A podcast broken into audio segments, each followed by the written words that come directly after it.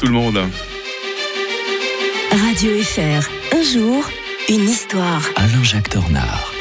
L'historien de Radio Fribourg nous raconte euh, l'histoire euh, tous les matins pendant trois minutes. Bonjour Alain-Jacques Tornard. Bonjour Mike. Un naufrage terrible hein, que vous nous racontez aujourd'hui en pleine guerre. hein. C'était le 30 janvier euh, 1945. Naufrage parce que torpillage. hein, ce navire, c'est le Willem Gustloff et provoquait la mort, attention, d'au moins 5300 personnes. Beaucoup plus que le Titanic. C'est vrai, quand on parle de naufrage, on pense toujours au Titanic. Mais il y a eu des naufrages beaucoup plus meurtriers. exactement, c'est un petit peu ça qui est toujours étonnant. On se base toujours sur le Titanic. Peut-être c'est plus romantique que. D'ailleurs, pour le, oui, oui, exactement. Pour le Gustave, euh, le Willem Gustloff, euh, on a même parlé jusqu'à 9000 morts parce qu'en fait, on n'avait pas comptabilisé tous ceux Mhm. qui étaient montés à bord. En fait, ils sont partis euh, d'un port qui s'appelle Gottenhafen. En fait, c'est Gdynia, c'est dur à dire. L'actuel euh, Gdynia, à côté de Danzig, de Gdansk, en Mhm. Pologne. Mais à l'époque, ça faisait partie de la de l'Allemagne. Ce sont ces territoires qui ont été ensuite arrachés à l'Allemagne pour les donner à la Pologne. On a des décalages de frontières.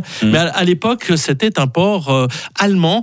Et donc, euh, plein de réfugiés euh, montent à bord. Pourquoi? Parce qu'on n'a pas évacué la population. Et ils ont très peur. Ils sont talonnés par les soviétiques. Et puis, vu ce qu'ils ont fait subir aux soviétiques, ils savent très bien que le, le- le pire peut les attendre. En plus, l'hiver est extraordinairement froid. Certains, d'ailleurs, avaient quitté la Prusse orientale en passant par la glace, la mer qui avait gelé. Mais là, c'était plus possible. Et ils veulent rejoindre Hambourg, qui n'est pas encore occupé par les Alliés. Hein, on est tout à la fin euh, janvier, il faut pas l'oublier. On est à quelques mois de, de la fin de la guerre. Et là, donc, ils embarquent. On ne sait pas combien de personnes montent à bord. C'est absolument Ouais, parce qu'il y avait des militaires et des réfugiés, Ex- très hétéroclite. hein. Exactement. On n'a plus calculé le monde. hein. On ne on montait pas à bord avec un billet. Donc, il y avait Mhm. peut-être plus de 10 000 personnes. On ne le sait pas. Et là, il y a les sous-marins soviétiques qui sont à l'affût. euh, en particulier le S-13 commandé par Alexandre Marinesko, un homme difficile à contrôler, porté d'ailleurs sur la vodka, et qui euh, bon, patrouille autour de Leningrad et rencontre ce bateau.